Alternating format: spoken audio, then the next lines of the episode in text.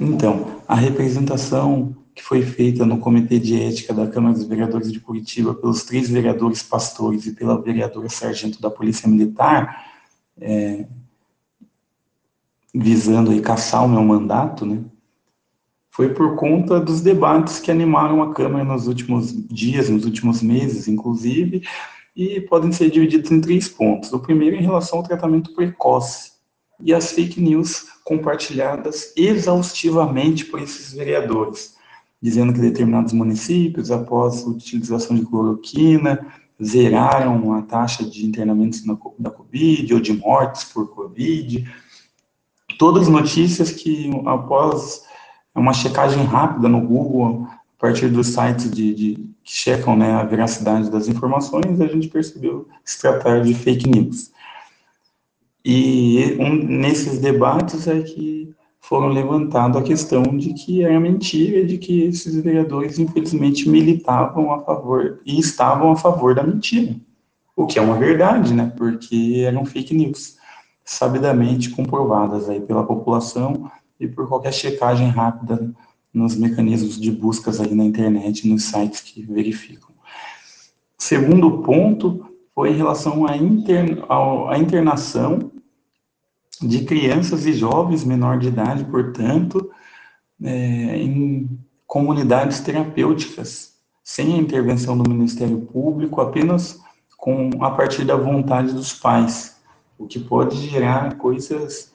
é, violações gravíssimas, né, ao direito das crianças e adolescentes, o que o próprio Estatuto da Criança e Adolescente não permite, né. Essa foi uma discussão que teve na Câmara e que veio com outra discussão sobre o financiamento dessas comunidades terapêuticas, das quais mais de 70% pertencem às igrejas evangélicas, cujo recurso destinado,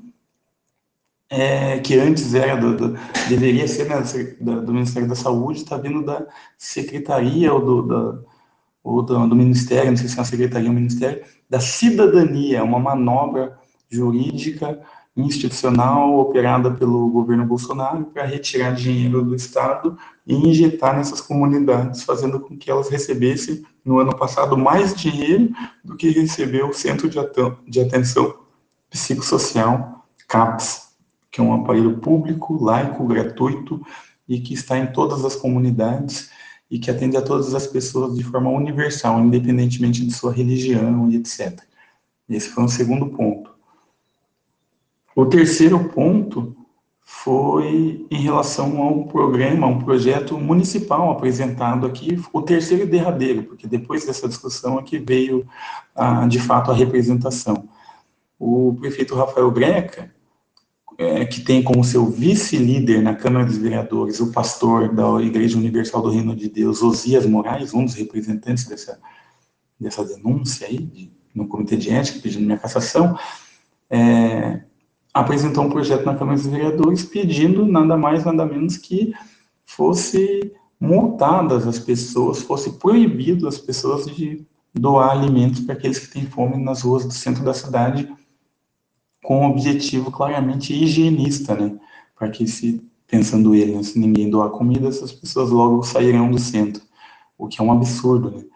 E teve uma repercussão muito negativa, tanto no município quanto no estado, como também a nível nacional, né? Veiculado pelos principais jornais,